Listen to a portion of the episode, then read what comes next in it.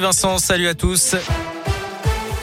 Elle a une de l'actualité, un homme toujours en garde à vue à Saint-Etienne, entendu depuis ce matin pour cette agression à l'arme blanche en centre-ville, près de la rue Antoine Durafour. Un individu d'une trentaine d'années a été retrouvé gravement blessé, rue Pierre Termier, près de la place Villebeuf, poignardé à plusieurs reprises à l'abdomen. Ses jours ne sont pas en danger. L'enquête se poursuit.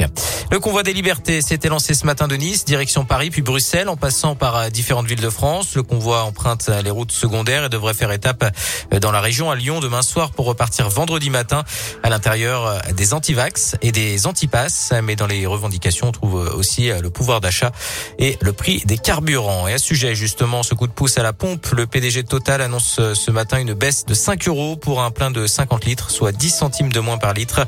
Une offre valable pendant trois mois dans les 1150 stations Total situées dans les communes rurales de moins de 6000 habitants. Notez par ailleurs la distribution d'un chèque gaz de 100 euros pour environ 200 000 clients en situation de précarité énergétique ceux qui ont déjà bénéficié des chèques énergie du gouvernement l'an dernier.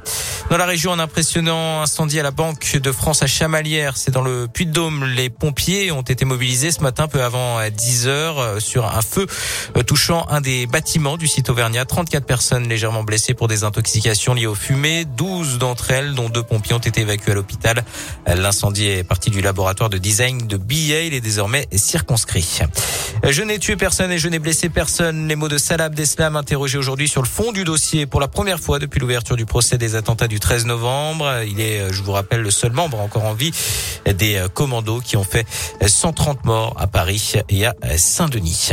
Puis on termine avec euh, du football et la suite des quarts de finale de la Coupe de France. Le duel des amateurs Bergerac face à Versailles, deux équipes de quatrième division. Le coup d'envoi, c'est dans une petite demi-heure. Merci beaucoup Joël.